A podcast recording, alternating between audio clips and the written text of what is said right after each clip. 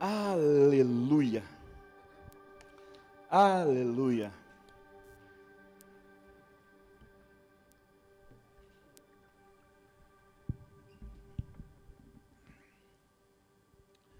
Aleluia.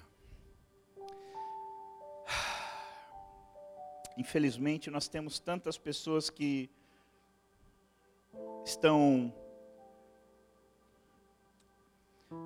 infectadas com, com o Covid. Graças a Deus, essa, essa variante que tem se manifestado aí é menos agressiva, tem feito menos estrago, as pessoas estão vacinadas também, graças a Deus. Mas alguns ainda, muita gente está infectado, outros estão resfriados, muita gente tem um surto de gripe, muito forte também. Eu fui acometido por essa gripe, é algo terrível. Então, muitos não, muitos nos avisaram, olha, não vamos poder estar no culto, não estou bem, estou com gripe. Estou em quarentena. E nós oramos para que a cura do Senhor os alcance, em nome de Jesus, aonde um jovem da GP estiver, onde um jovem, onde um homem, uma mulher estiver infectados, acometidos, por esses vírus de gripe, Covid, seja lá o que for, que a cura do Senhor se manifeste sobre cada um, em nome de Jesus. Amém. Amém, queridos? Abra sua Bíblia com muita alegria no Evangelho de Marcos 2, 1.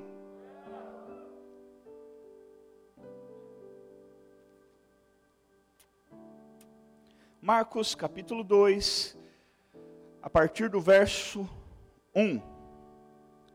Diz assim: Dias depois, quando Jesus retornou a Cafarnaum, a notícia de que ele tinha voltado se espalhou rapidamente. Em pouco tempo, a casa onde estava hospedado ficou tão cheia que não havia lugar nem do lado de fora da porta. Enquanto ele anunciava a palavra de Deus, quatro homens vieram carregando um paralítico numa maca. Por causa da multidão, não tinham como levá-lo até Jesus. Então abriram um buraco no teto, acima de Jesus, acima de onde Jesus estava, e em seguida baixaram um homem na maca, bem na frente dele. Ao ver a fé que eles tinham, Jesus disse ao paralítico: Filho, seus pecados estão perdoados. Pule lá para o versículo 10. Mas eu lhes mostrarei que o filho do homem tem autoridade na terra para perdoar pecados. Então disse ao paralítico: Levante-se, pegue sua maca e vá para casa.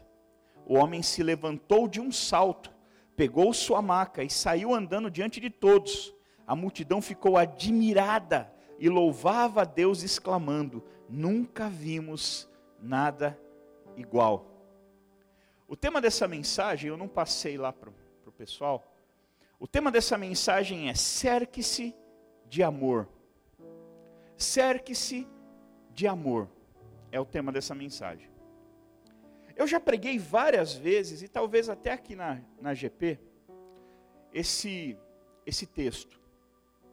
Mas todas as vezes que eu preguei, eu sempre preguei, preguei no contexto de igreja. Né? Como nós, igreja, que recebemos as pessoas e que muitos são paralíticos. E aí nós pegamos esses paralíticos e nós temos que ser esses quatro homens, temos que ser como eles. Nós temos que ser pessoas que têm disposição e amor o suficiente para pegar os paralíticos e ajudá-los a chegar até Jesus. Porque Jesus tem a cura, tem a, a solução para todos os problemas. Mas essas pessoas precisam chegar até Jesus. E muitas vezes, por serem paralíticos, eles não conseguem caminhar sozinhos. Eles precisam que alguém os conduza, os ajude. Então, talvez você já me viu pregar sobre isso, sobre esse contexto. Mas hoje eu quero trazer um contexto um pouco diferente. O Espírito Santo falou comigo de um jeito diferente. Diga assim para quem está do teu lado hoje, o paralítico sou eu. Hoje você não vai ser o que carrega o paralítico. Hoje você vai ser o paralítico. Hoje você vai tomar esse lugar, você vai se colocar nessa condição, nesse lugar. Como eu disse, nós sempre nos colocamos na condição dos amigos que carregam um paralítico. Mas pela primeira vez eu me vi no lugar desse paralítico. Você sabe que a, a nossa vida, eu costumo dizer que a nossa vida é como uma mexerica. Todo mundo conhece mexerica? É uma fruta que você arranca a casca e ela é formada por vários gomos. E você vai tirando o gomo e vai comendo, vai tirando o gomo e vai comendo, gomo por gomo. A vida de um ser humano é como uma mexerica. E como se cada gomo dessa mexerica fosse uma área da sua vida. A nossa vida não pode ser definida por uma coisa só, porque nós somos muitas pessoas. Nós somos muitas coisas em um. Então, por exemplo, aqui você é um crente, você é um filho de Deus. Então você não, não, aqui você não está como profissional. Aqui você não está preocupado com o teu trabalho, com as coisas, não tem ninguém te cobrando nada. Você é um filho de Deus. Então, nesse momento, você está no modo filho de Deus. Cristão, cristã. Só que você não pode chegar no teu trabalho e ficar, oh, aleluia, glória a Deus, seu patrão vem, oh, pega aquilo lá para mim, louvado seja Deus, Deus é bom, maravilhoso. E o cara, oh, o telefone está tocando, deixa tocar, Jesus é bom. Você não pode fazer isso. Porque lá você está na sua área profissional. É outro gomo. Você tem que mudar o modo. Opa, aqui eu sou profissional. Aqui eu tenho que trabalhar, ainda que eu possa glorificar a Deus com o meu testemunho, ainda que surjam oportunidades para eu pregar o Evangelho, aqui eu sou um profissional, eu estou trabalhando. Eu ganho não para orar, eu ganho não para pregar, eu ganho para produzir. Eu ganho para obedecer o meu chefe, eu tenho que honrar o meu salário. E como eu sou um cristão, inevitavelmente eu vou frutificar naquele lugar. Inevitavelmente as pessoas vão ver Jesus através de mim inevitavelmente vão surgir oportunidades, e, e, e, quando eu digo oportunidade, não é só um momento, só, só uma oportunidade de falar, mas vai surgir um momento oportuno para que eu possa pregar Jesus. Mas eu não estou ali como um cristão, eu estou como um profissional. Por exemplo, eu sou marido. Então, às vezes eu chego em casa, eu estou cheio de coisa na cabeça, mas eu tenho que entrar no modo marido. E a Thaís começa a conversar comigo sobre, ah, porque a lâmpada queimou, ah, porque o portão não está fechando, ah, porque não sei o quê. E eu não falo para trás de mim, Satanás. Que me... Não, eu falo, tá bom, onde é que é? Vamos lá. E vou pegar, e vou fazer, e vou trocar a lâmpada, e vou arrumar o portão, e vou fazer. Eu tenho que estar tá mudando o modo constantemente. E a minha vida, cada área, de, cada, cada área dessa requer algo de mim. Tem pessoas que são muito bem sucedidas no gomo profissional. Nessa parte da vida, esse gomo profissional, ele é muito bem sucedido. Ele é orgulhoso, ele é feliz, ele vai bem, ele se desenvolve. Mas aí quando ele chega na área emocional, no outro gomo, ele é paralítico. Ele foi tão ferido, tão machucado, tão destruído, que ele já não consegue caminhar mais. Ela já não consegue caminhar mais nessa área, não consegue mais sonhar com sua vida emocional, não consegue mais dar passos em direção a uma vida emocional saudável. São paralíticos emocionais. Existem outros que são paralíticos espirituais. Eles não conseguem se firmar com Jesus, eles não conseguem desenvolver um relacionamento, por mais que tentem, por mais que se esforcem, por mais que queiram, né? por mais que tentem se esforcem, não. Porque se tentar e se esforçar, vai conseguir. Mas às vezes a pessoa quer, fala, nossa, eu queria tanto ser como o Renan, cara, o Renan é demais, um homem de Deus, lidera a célula, que maravilha, que cara da hora. Meu sonho era ser como o Renan, eu queria, mas eu não consigo. Eu não consigo me mover nesse sentido, nessa direção.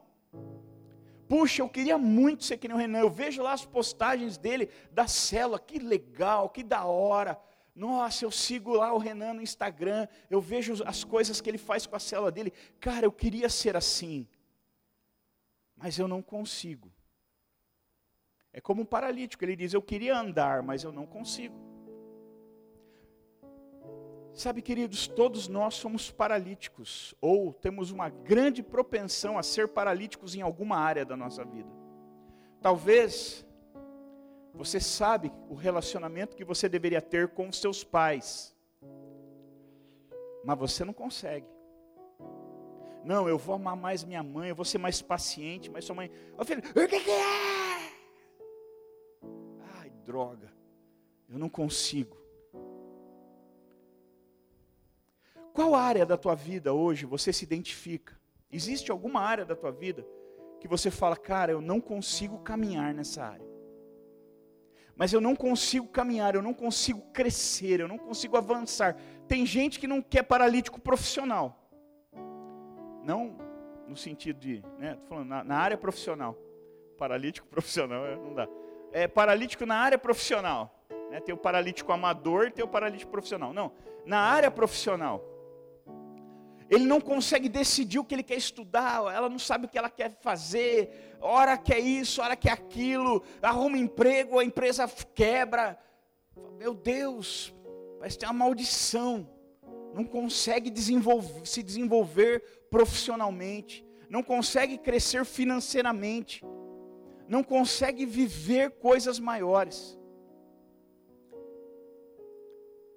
Eu gostaria que durante esse, essa palavra, essa ministração, queridos, porque não adianta só você vir aqui e assistir esse culto, isso não vai mudar a tua vida. A Bíblia diz que a vida muda quando nós ouvimos e praticamos a palavra de Deus. E para você praticar, não fique pensando, ah, é mesmo, o fulano é paralítico nessa área. Ah, o ciclano é na outra. Ah, é porque o beltrano é na outra. Não, esquece. Deus só fala com quem vem. Deus não fala com quem não veio. Quem não veio, Deus não está falando com ele. Deus não está falando com quem não está aqui, a não ser que ele esteja na internet assistindo. Ou que ele vá assistir em algum momento, ela vá assistir em algum momento. Mas Deus só fala com quem ouve. E quem não está aqui, quem não está ouvindo, com esse Deus não está falando. Mas você está aqui, você está ouvindo, com você Deus está falando. Então olha para quem está do teu lado e fala assim: é com você o negócio. Então, primeiro ponto, vamos esquecer quem não veio, entenda que a palavra é para você. Comece a se identificar. Não espera que ninguém fale assim, ah, você é isso. Não, faz você. Olha para você e, se, e, e, e, e tente se enquadrar em alguma área. Tem alguma área da tua vida que você é paralítico? Tem alguma área da tua vida que você é paralítica?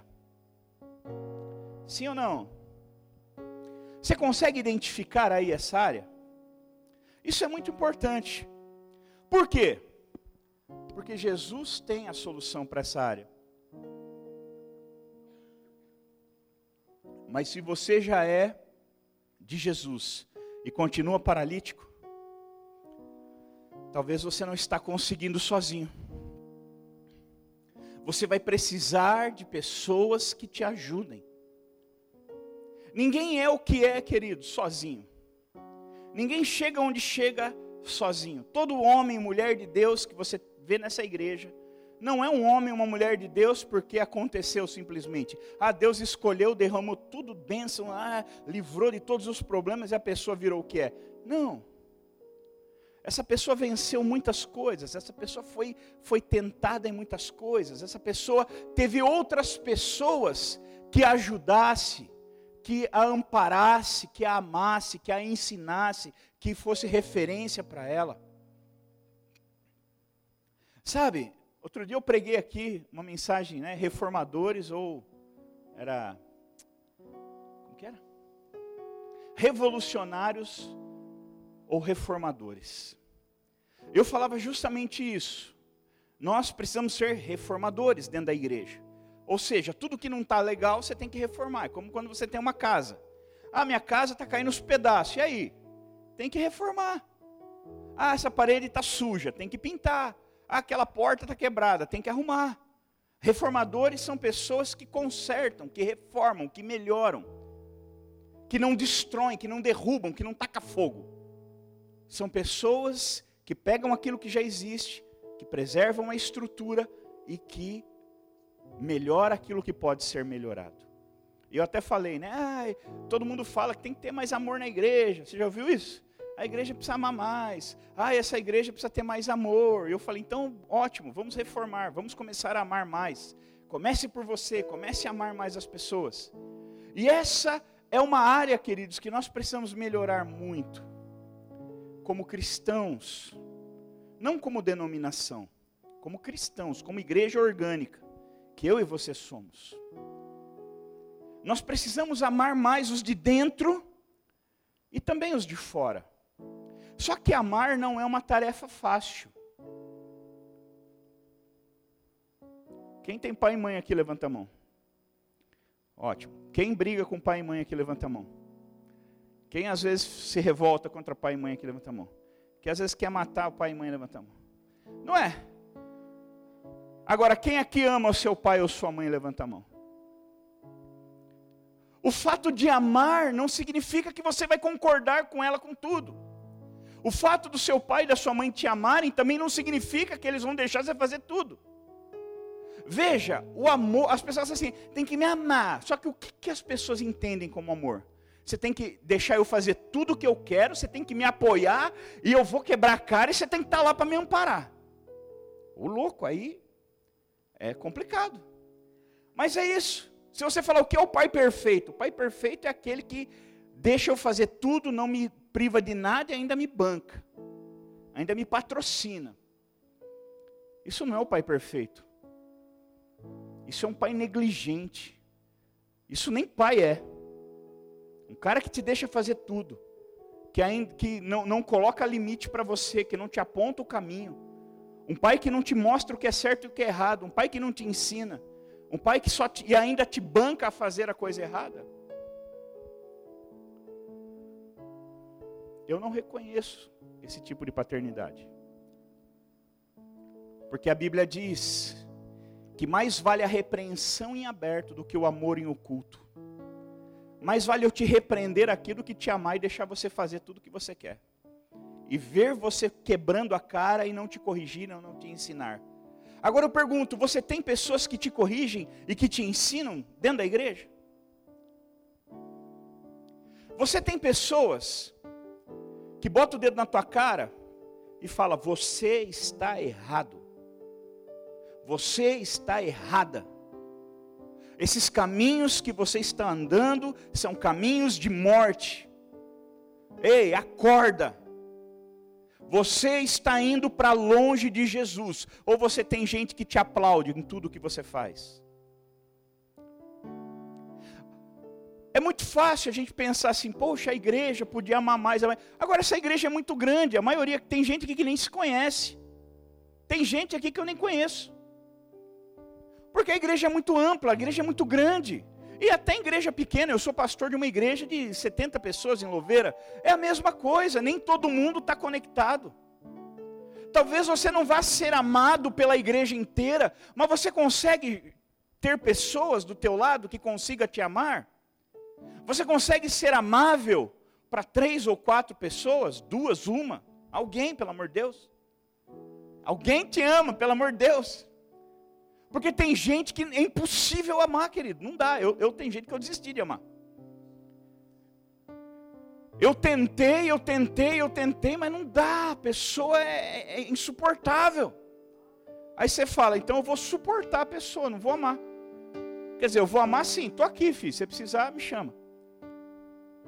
Porque não dá fala mal de tudo, fala mal de todos, se compara com todo mundo, e todo mundo é mal, e vê defeito em todo mundo, e não sei o que, não sei o que. Você fala, como é que ama um negócio desse? E às vezes você pode ser um negócio desse. Pergunta para quem está ao lado, você não é um negócio desse, é? Fala para quem está do outro lado, fala assim, ajuda aí, irmão. Seja mais amável. Você entende que amar já não é fácil, mas tem gente que é quase impossível. Tem amar, amar é se doar, é se dedicar. Amar é pensar no outro. Amar, né, o amor verdadeiro lá de, de, de Coríntios 13, é um amor que se doa, que não, não espera o mal, que não se exaspera, é um amor que tudo espera, que tudo alcança. Querido, quem, é um negócio difícil demais de viver. É fácil amar pessoas. Gostar das pessoas é fácil. É só ela te dar um presente. E você vai gostar dela. Agora, amar as pessoas é muito difícil. E algumas pessoas é quase impossível. Porque pensa numa gente chata que tem aí por aí e que a gente tem que amar. E aí aquilo que já é difícil fica quase impossível. Não é você não, né? Olha o teu lado aí, vê se tem um chato aí. Não, né? Graças a Deus, tá tudo nas outras igrejas. Aleluia. Aqui todo mundo é legal, todo mundo é amável. Mas você entende que se você for um paralítico em alguma área da tua vida, mas se você não se cercar de pessoas que, que estejam, que consigam te amar, vai ficar muito mais difícil caminhar sozinho. Para um paralítico, se locomover é a, coisa mais, é a coisa mais difícil que tem, queridos.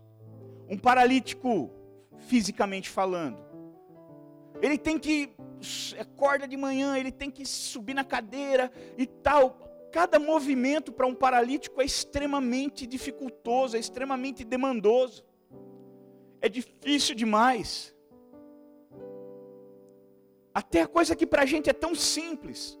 Caiu uma coisa no chão, para você pegar é simples. Para um paralítico é uma é uma coisa muito difícil. Paralíticos têm dificuldade de se locomover, de caminhar, de, de, de se movimentar. Por isso que precisam ser ajudados. Por isso que existem leis que garantem alguns benefícios para as pessoas com necessidades especiais. Porque a vida deles é difícil demais. O mínimo movimento é uma coisa dificílima. Porém, pode se tornar mais fácil se essa pessoa tiver alguém que a assessore, que a ajude. Você identificou alguma área da tua vida que você é paralítico aí? Se sim, eu pergunto: quem são as pessoas que estão te auxiliando, que estão te assessorando nessa área? Veja, aquele, aquele paralítico ele não tinha perna, mas ele tinha quatro amigos que tinham. Ele fala: Eu precisava de duas, mas aqui eu tenho oito. Se vocês me emprestarem a perna de vocês, eu tenho oito. E aqueles quatro caras amaram tanto aquele paralítico que eles falaram: Vamos lá, cara, a gente vai te ajudar. Jesus pode mudar a tua vida, mas você não vai conseguir chegar, né? Não vou. Mas a gente consegue te, te, te levar, te ajudar. E aí eles pegaram aquele homem e levaram até Cristo, até Jesus. E quando chegou, estava a igreja em volta de Jesus lá. Todo mundo, aquela multidão, aquela muvuca lá em volta. E eles querendo passar e a igreja lá atrapalhando. E aí eles falaram assim: bom, vamos ter que dar um jeito. E subiram no telhado, abriram as telhas e baixaram o paralítico. E a Bíblia diz: Jesus, vendo a fé deles, disse ao paralítico: seus pecados estão perdoados. Olha que lindo. Você tem pessoas que te ajudam nas áreas que você tem dificuldade? Você está cercado por quem? Quem são as pessoas que estão à tua volta? São pessoas que te ajudam a chegar em Cristo ou pessoas que te afastam dele? Porque se você chegar aí fora, e você falar assim, cara, nossa, chega para um amigo do mundo aí e falar, cara, tô, nossa, cara, briguei com meu pai, nossa, treta foi feia lá, tô cabreiro e tal e tal. Ele vai te ajudar do jeito dele. Ele vai olhar para você e falar assim: vamos lá, Lucão, pagar uma cerveja para você lá, vamos encher a cara para você esquecer disso aí. É o jeito, é o que ele tem para te oferecer, ele não tem nada ele não tem Cristo, ele não tem Espírito Santo, ele não tem palavra de vida eterna. Ele vai te dar o que ele tem, ele vai encher sua cara, te anestesiar, para você ficar aí um, algumas horas sem pensar no problema do teu pai. Agora, você tem outros amigos, que se você falar a mesma coisa, eles vão falar, cara, seu coração está muito machucado, velho. Vamos orar. Vamos orar. Chega aí, vamos orar. Dobra o joelho aí. Vem cá, vem cá, Lucas, vem cá. Vamos orar aqui, ó. E aí todo mundo vai orar e vai pedir para que o Espírito Santo venha, para que a glória de Deus venha. E ao final vai estar todo mundo abraçado, chorando junto ali. Você tem pessoas assim? Você tem pessoas que vão te dar uma palavra e apontar você para Jesus e falar: Ele está ali, ó. Sabe o que você tem que fazer? Você tem que fazer aquilo ali, ó. E aponta você para Jesus. E quando você olha para Jesus, você fala: Eu sei o que eu tenho que fazer. Vai para casa. Pai, posso falar com você? Me perdoa, por favor. Eu gritei com você, eu fui estúpido com você. Mãe, me perdoa, por favor. Eu falei de um jeito, eu desonrei você. E quando eu olhei para Jesus, eu entendi o que eu tinha que fazer. Quando você vai para o bar e toma um monte lá e vai fazer as loucuras, você fica cada vez pior, cada vez você vai saber menos o que fazer. Mas quando você tem pessoas que te apontam para Jesus, você sempre vai saber o que fazer. Ou, cara, estou vivendo assim, estou vivendo isso aqui é pecado. Ah, uns dizem que é pecado, outros dizem que não é. Será que é? Será que não é? Aí você vai falar com um amigo do mundo. Que é nada, cara. Ixi, isso aí não é nada. A turma aí faz muito pior. Agora, se você tem um amigo que te aponta para Jesus, você vai falar, do bem, mano, fiz isso, isso, isso, cara. O que você acha? E o do bem vai falar, mano, você pisou na bola. Isso é pecado. Isso é grave. Isso fere o coração de Jesus. Isso entristece o Espírito Santo. Vem cá. E o do bem vai te ajudar a encontrar um lugar de arrependimento. Ele vai apontar você para Jesus e vai falar: Olha lá. E aí você olha para Jesus, ah, já sei o que fazer. E aí você vai pedir perdão, você vai se humilhar, você vai chorar, e você vai se recompor, e você vai determinar: nunca mais eu vou fazer isso. Eu vou abandonar esse pecado. Eu vou mudar de vida. Por quê? Porque alguém apontou você para Jesus. Alguém te levou até Jesus e falou: é aqui, ó, é assim. Ah, eu não sei o que fazer, porque um fala uma coisa, outro fala outra, outro fala outra. E você tem pessoas confiáveis do teu lado, que você pode falar, cara, o que você pensa disso? Isso é a coisa mais preciosa que você pode ter na vida, queridos. A coisa mais preciosa que você pode ter na vida não são carros, casas, roupas, tênis, smartphones. A coisa mais preciosa, porque tudo isso não serve para nada no momento do perrengue. A coisa mais preciosa que você pode ter na vida nem te custa dinheiro. É ter pessoas que apontam você para Jesus. Eu me lembro que quando eu me converti, eu, eu fui evangelizado por um amigo, que eu fui falar para ele, cara, minha vida está uma desgraça, minha vida está acabada, tal, tal, tal. Ele ficou quatro horas me evangelizando. E nessas quatro horas, eu tentando desevangelizá-lo e ele tentando me evangelizar. E ele falando de Jesus para mim. E ele me trouxe para a igreja, aqui, nesse lugar. E eu aceitei Jesus aqui, ajoelhado bem aqui. Eu entreguei minha vida para Jesus bem aqui. E esse rapaz começou a cuidar de mim. Ele era meu amigo, eu já contei isso aqui. Ele ia na minha casa todos os dias, com a Bíblia na mão, e a gente sentava embaixo de um poste, de uma luz ali, e ele ficava me ensinando a Bíblia. Ele cuidou de mim durante alguns meses. Depois eu conheci o Márcio Mêndola, que hoje é pastor da nossa igreja de Catanduva. E comecei a andar, eu vim no, no, na rede de jovens e o Márcio Mêndola era o líder de jovens. E o Márcio Mêndola começou a cuidar de mim. E ele começou a me ensinar, e ele começou a me mostrar, me apontar para Deus. E ele começou a me corrigir. E ele começou a ser referência para mim. Eu olhava para o Márcio, e eu via como ele tratava as coisas de Deus. E, ele, e, e olhando para ele, ele me apontava para Jesus. E eu comecei a aprender. E eu falava, Márcio, você quer dizer? Calma, cara, você não pode fazer isso. Não é desse jeito. Não é assim que um, um, um homem de Deus. O que, que a Bíblia diz? Me apontava para Jesus. Porque a Bíblia toda aponta para Jesus. E aí, logo depois de um tempo, eu conheci o Jonas. Comecei a caminhar com o Jonas também. Nós éramos solteiros, jovens. Ele era magro, eu ainda sou, graças a Deus. E a gente começou a caminhar com Deus, jovens, andando juntos. E o Jonas começou a me apontar para Jesus. E ele foi me ensinando. E ele foi me mostrando como um homem de Deus devia ser. Como um homem de Deus devia falar. Como um homem de Deus devia pensar. Como um homem de Deus devia crer. Eu sou discípulo do Jonas há 22 anos. Eu tenho 23 anos de convertido. Sou discípulo do Jonas há 22 e casado com a Thaís há 20. É uma longa jornada juntos. E ainda hoje eu continuo olhando para ele, ele continua me ensinando, ele continua me mostrando. É um cara que muitas vezes me repreendeu de forma dura. E eu louvo a Deus por, por ter ele ali. Teve vezes que eu falei, vou trocar de discipulador. Esse cara é muito bruto. E depois eu voltava e falava, obrigado Jesus por ter um discipulador desse. Porque se eu tivesse um discipulador mole, eu estava na roça. Obrigado porque ele me ensina, ele me inspira, ele pega no meu pé. Tem o pastor Narciso, que sempre foi uma referência para mim, e tantos homens de Deus aqui dessa igreja. Presbítero Zé Roberto, que me ensinou tanto no meu casamento.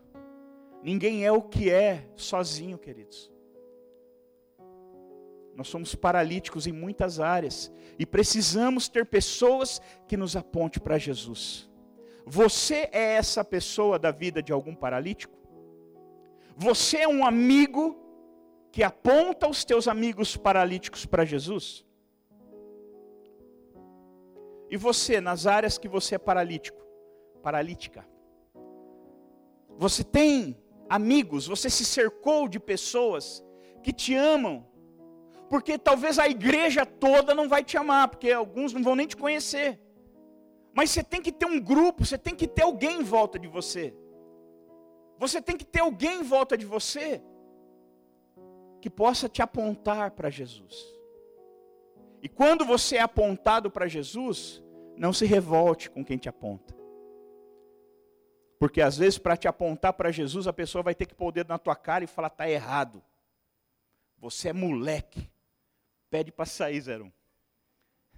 Às vezes ele vai ter que botar o dedo na tua cara e falar: você é moleque. Você está errado. Você está fazendo do jeito errado.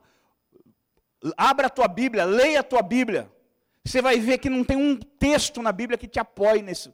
Às vezes você vai ter que ter um amigo assim. E na hora você vai.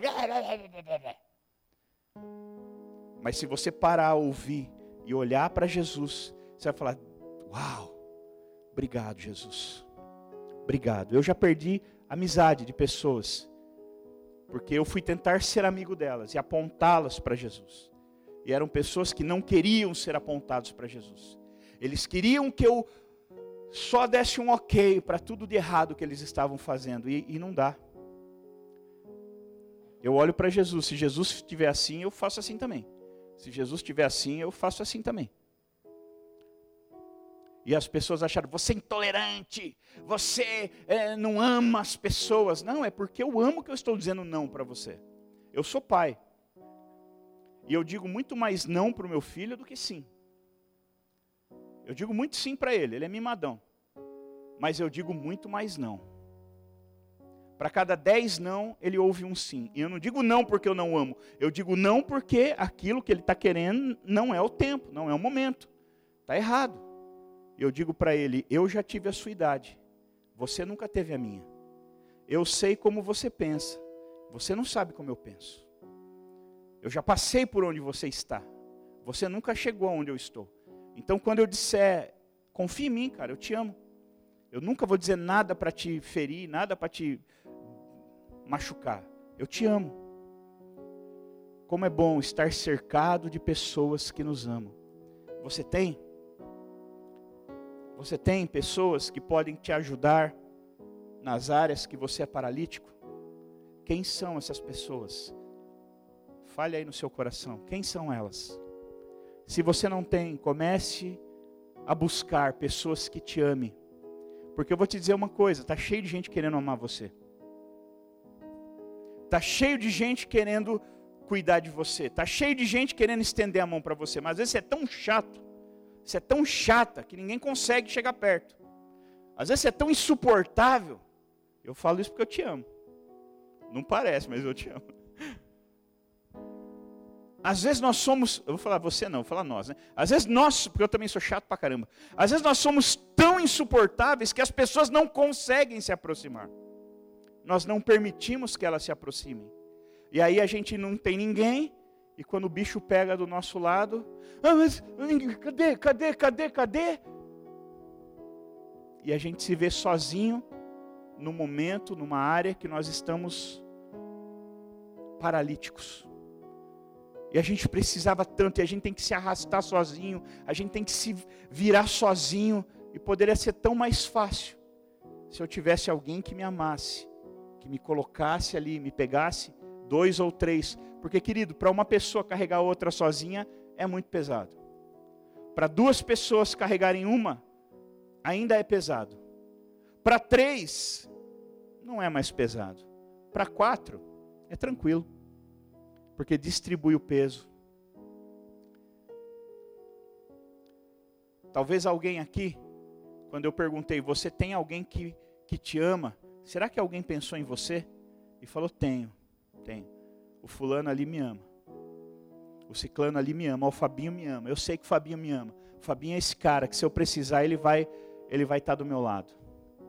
Ó, a Jaque me ama. Eu sei que se eu precisar, se alguém vier contra mim, ela vai me defender ela vai me proteger, ela vai me ajudar. Será que você foi a opção de alguém aqui? Será que quando eu perguntei, alguém pensou em você como a pessoa que ama ela? Esse é um primeiro, uma primeira reflexão. Porque tem gente que fica assim, todo mundo me ame, eu preciso ser amado, me amem, me amem, mas não ama ninguém. Todo mundo é obrigado a me amar, mas ele mesmo, ela mesmo não ama ninguém. Todo mundo tem que me ajudar, mas ela, ele não ajuda ninguém. Todo mundo tem que me carregar, mas ela, ele não carrega ninguém. Todo mundo tem que me suportar, mas essa pessoa não suporta ninguém. Não é disso que nós estamos falando. Quem são as pessoas que te amam, que te cercam, Outra pergunta: você valoriza essas pessoas? Você tem sido, você tem valorizado as pessoas que têm cuidado de você? Eu achei lindo o dia que o pessoal do Monte Serrate lá pediu para fazer uma homenagem para o do bem. E aí eles foram e fizeram uma homenagem. Eu achei lindo aquilo. Porque é a demonstração, cara, obrigado por ser esse cara. Obrigado por estar sempre ali, ó. Obrigado por cuidar da gente. Obrigado por nos amar. Obrigado por não nos abandonar. Obrigado por deixar os seus problemas, os seus, as suas complicações, os seus. Porque tem gente que pensa assim: ah, mas líder não tem nada para fazer. Então tem que cuidar dos outros mesmo, porque não tem nada para fazer. Não tem vida. Líder não tem vida. Tem gente que pensa isso. Acha que se ele espirrar, o líder já tem que estar. Ó, oh, toque o lencinho, saúde. Não, queridos. O líder cuida além dos problemas deles, ele cuida de problema de mais um monte de gente. No meu caso, eu cuido de. Eu sou que nem o Júlio, pai do Cris, eu tenho dois empregos. Eu cuido de duas igrejas. Não é fácil atender todo mundo. Nem sempre, na maioria das vezes a gente nem consegue. Mas se tem alguém te amando, deixa essa pessoa saber. Será que ela sabe que você sabe que ela te ama? Talvez você fale, agora eu sei que eu sou o, o, o paralítico. Ótimo. Mas a pessoa que está te carregando aí há tempos, ela sabe o bem que ela está te fazendo? Ela sabe que você sabe que ela te ama? ela sabe que você sabe que ela te ajuda, ela sabe que você sabe, você reconhece o bem que ela tem feito na tua vida. Que às vezes o nosso egoísmo, ela reflete toda a nossa ingratidão. E as pessoas estão ali, estão ali, estão ali, estão ali. E nunca é o suficiente. Nós somos um buraco negro emocional. A gente suga tudo e todos que estão à nossa volta e nunca nos preenche. Não. Diga para quem está do teu lado, ajuda aí, irmão.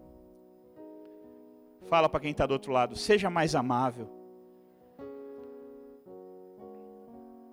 Fica de pé, por favor.